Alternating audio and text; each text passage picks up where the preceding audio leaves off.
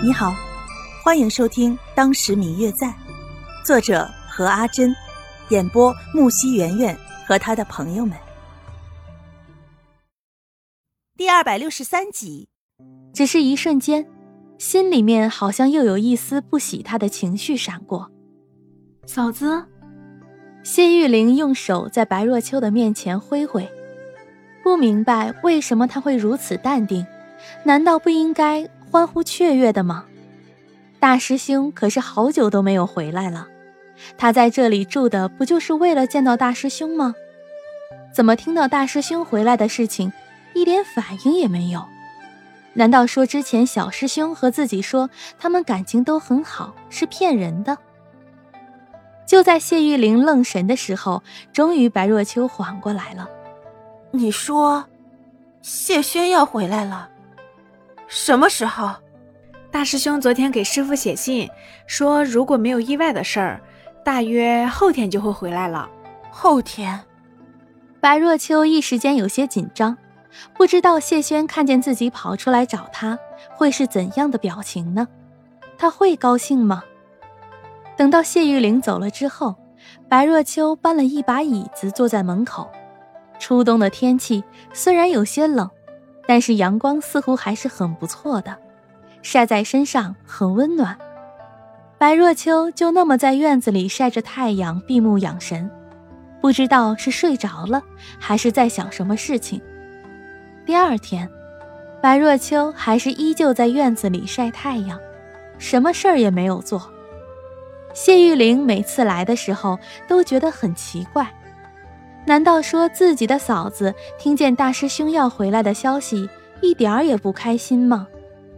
连着两天都在院子里坐着干嘛？难道不应该好好的准备一番迎接自己丈夫的归来吗？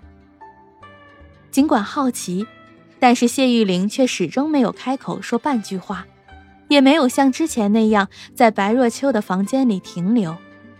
白若秋一往如常，好像谢轩回不回来。都和他没有关系似的。到了谢轩回来的那天早上，白若秋起了一个大早，在房间里收拾了大半天之后，才出来搬了一把椅子继续晒着，容颜看着甚是美丽。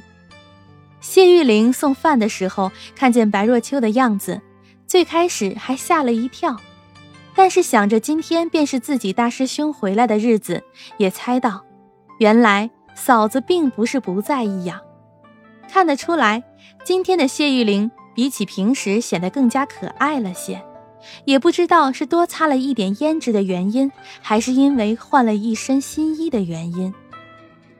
等到日头慢慢落了下去，没有了半点阳光的时候，白若秋微微睁开了眼，但是却一直都没有起来，还是那般的坐在那里。院子的另外一边并没有任何的动静，就连偶尔会来看他的谢玉玲，今天也只是中午来送饭的那会儿出现了一下，不知道他在忙些什么。等到了太阳落山，还是没有半点谢轩回来的影子。整个宅子里好像充满了一种落寞的氛围。白若秋还是坐在椅子上没有动。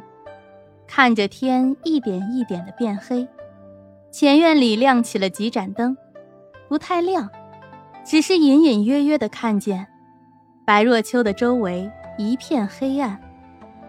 他不知道谢轩去做什么了，但是可以猜得出来，需要谢意这个当年的才子策划多年的仇人，肯定不是那么容易得报的，很可能还十分的危险。谢轩去做的事，自然也不是很平顺，不然也不会准备了这么多年。只是他，现在还好吗？